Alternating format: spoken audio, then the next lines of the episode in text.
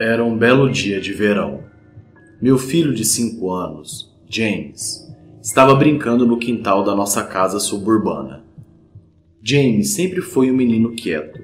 Ele sempre brinca sozinho. Ele nunca teve muitos amigos. Mas ele tem uma imaginação muito fértil. Eu estava na cozinha, alimentando o nosso cão Fido, quando eu ouvi uma conversa. James falava com alguém no quintal. Não tenho certeza com o que ele estava falando. Será que ele finalmente tinha um amigo? Ser uma mãe solteira é difícil. Estou sempre de olhos bem abertos em relação a James. Então decidi ir lá fora e ver como ele está. Quando cheguei ao quintal, fiquei um pouco confusa, porque James era a única pessoa lá. Ele estaria falando sozinho? Eu poderia jurar ter ouvido outra voz. James, é hora de entrar. Eu estava brincando com meu novo amigo. James, com quem você estava falando lá fora? Será que seu amigo tem um nome? Por que você não chama ele para almoçar com a gente? Eu chamo ele de Jack Sorrisonho. Ó, oh, que nome estranho. Mas me diga, como que ele é? Ele é um palhaço. Ele tem cabelos longos e um nariz grande em forma de um cone listrado. E ele tem braços bem longos também, e calças bem largas, com meias listradas, e ele sempre sorri. Naquele exato momento, eu percebi que meu filho estava falando de um amigo imaginário.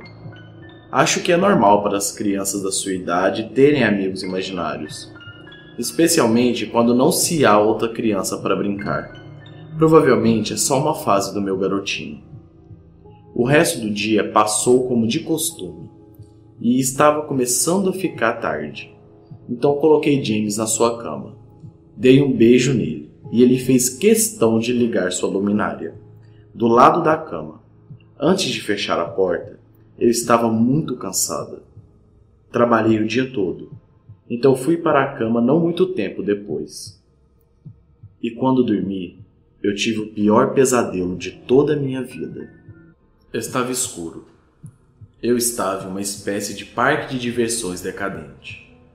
Estava com medo, correndo através de um campo infinito de barracas vazias e cabana de jogos abandonados. Todo lugar tinha uma aparência horrível. Tudo era preto e branco. Os prêmios de pelúcias estavam todos pendurados nas barracas de jogos olhando com um sorriso doentio para mim. Parecia que todo o parque estava olhando, mesmo que não houvesse outro ser vivo à vista. Então, do nada, eu ouvi uma música.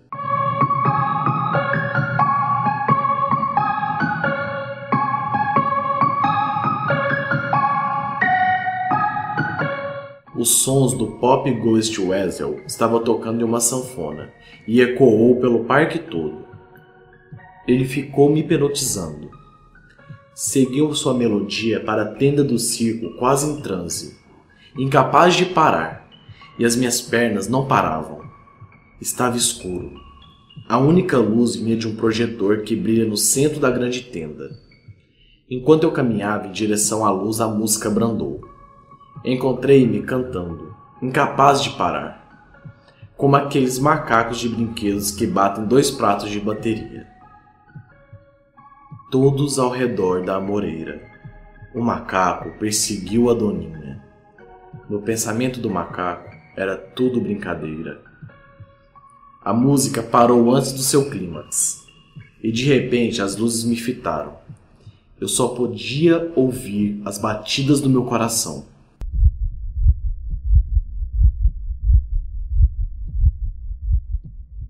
A intensidade das luzes me deixaram praticamente cega.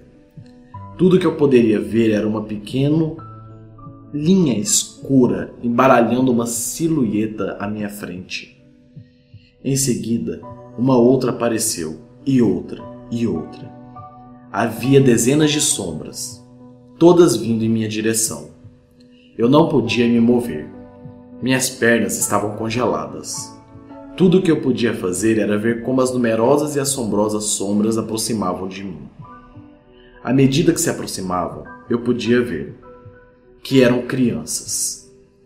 Ao olhar para cada uma, percebi que estavam terrivelmente desfiguradas e mutiladas. Algumas com cortes em todo o corpo, outras foram severamente queimadas, e outros estavam faltando membros, até mesmo os olhos. As crianças me cercaram, arranhando a minha pele, me arrastando para o chão e me rasgando. À medida que as crianças me rasgavam, me cortavam, deixando-me em pedaços, tudo foi desaparecendo. E tudo que eu podia ouvir era o riso. Horríveis risadas. Risadas totalmente assustadoras.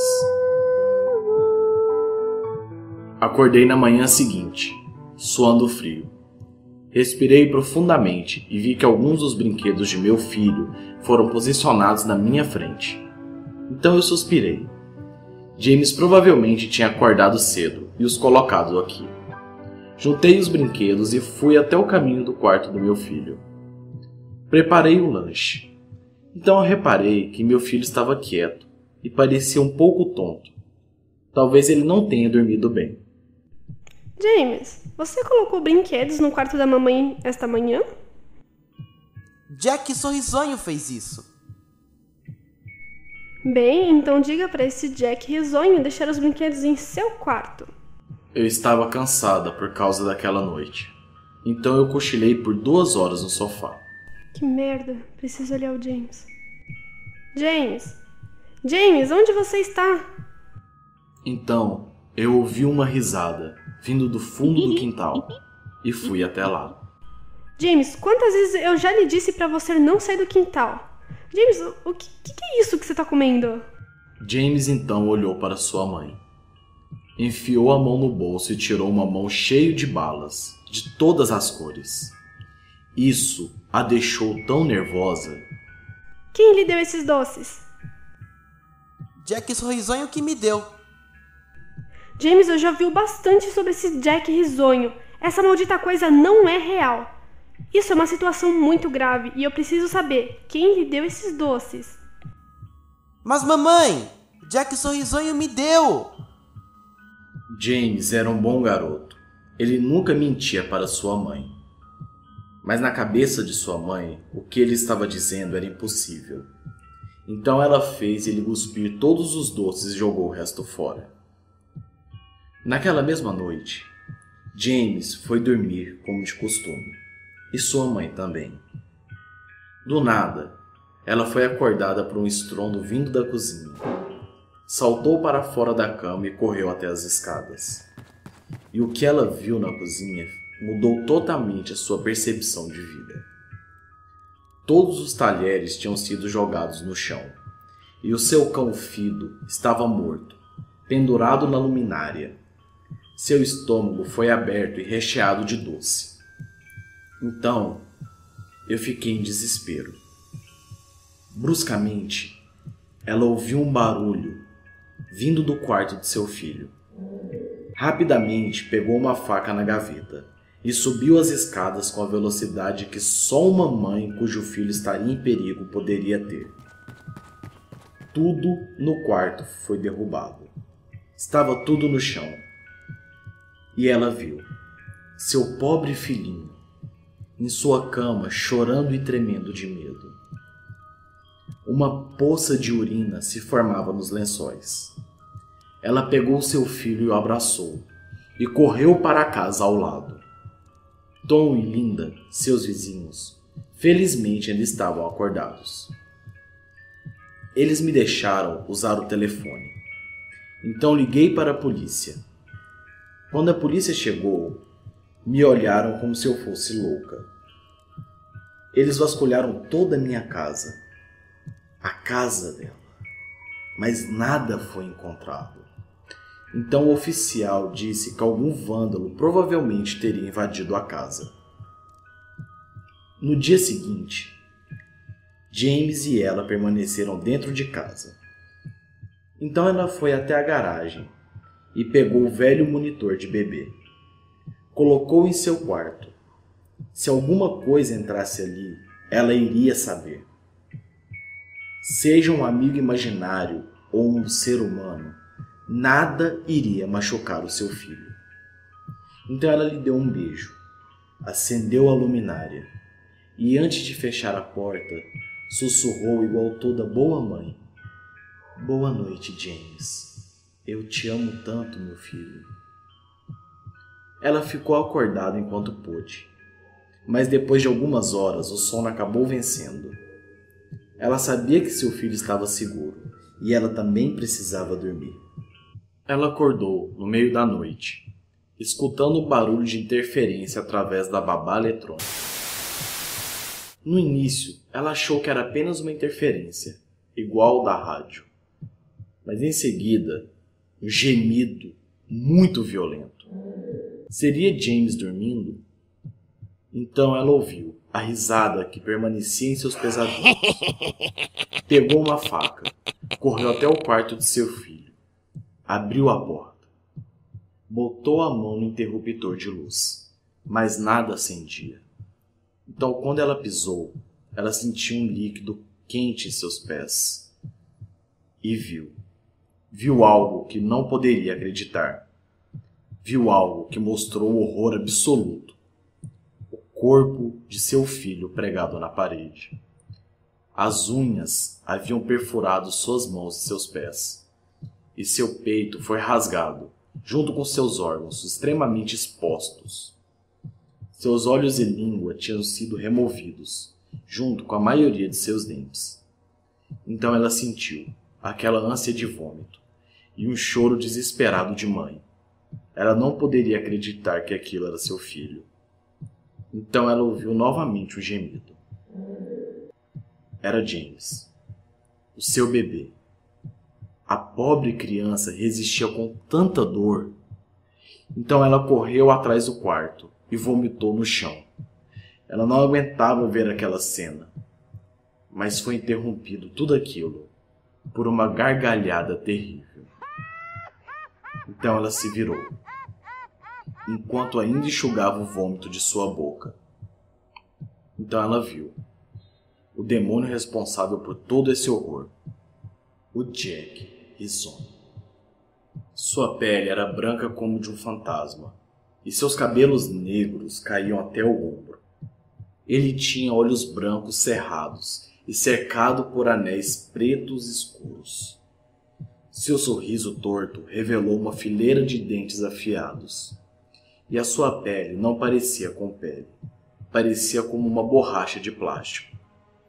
Ele usava uma roupa desigual, roupa de palhaço preto e branca, mangas e meias listradas. Seu corpo era grotesco. Seus longos braços pendurados para baixo, após a sua cintura. Ele era totalmente desengonçado. Parecia não ter ossos, como uma bonequinha de pano. Então ele sorriu. Ah, que sorriso belo Jack Risonho tem. Deixando escapar toda sua demência, como se estivesse avisando a ela que estava totalmente satisfeito com seu bom trabalho. Então ele virou lentamente para James e começou a rir, rir ainda mais. Então ela correu até o monstro levantando a faca em cima da sua cabeça, esfaqueando diversas vezes. Mas assim que a faca o tocou pela terceira vez, ele desapareceu numa nuvem de fumaça negra. Então a faca passou para a direita e perfurou o coração de James, o seu filhinho, que ainda batia, tentando sobreviver. Então ela sentiu o sangue quente espirrando em seu rosto. Imediatamente ela caiu de joelhos. Então ela começou a ouvir as sirenes da polícia cada vez mais alto. Ela tinha matado seu próprio filho. E ela jurou, assim como todas as mães que amam seus filhos, que iria protegê-lo até o fim.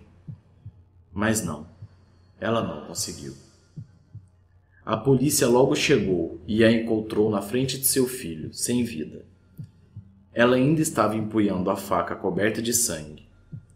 O julgamento foi curto e direto. Insanidade. Então ela foi colocada no hospício. não é tão ruim lá, sabe?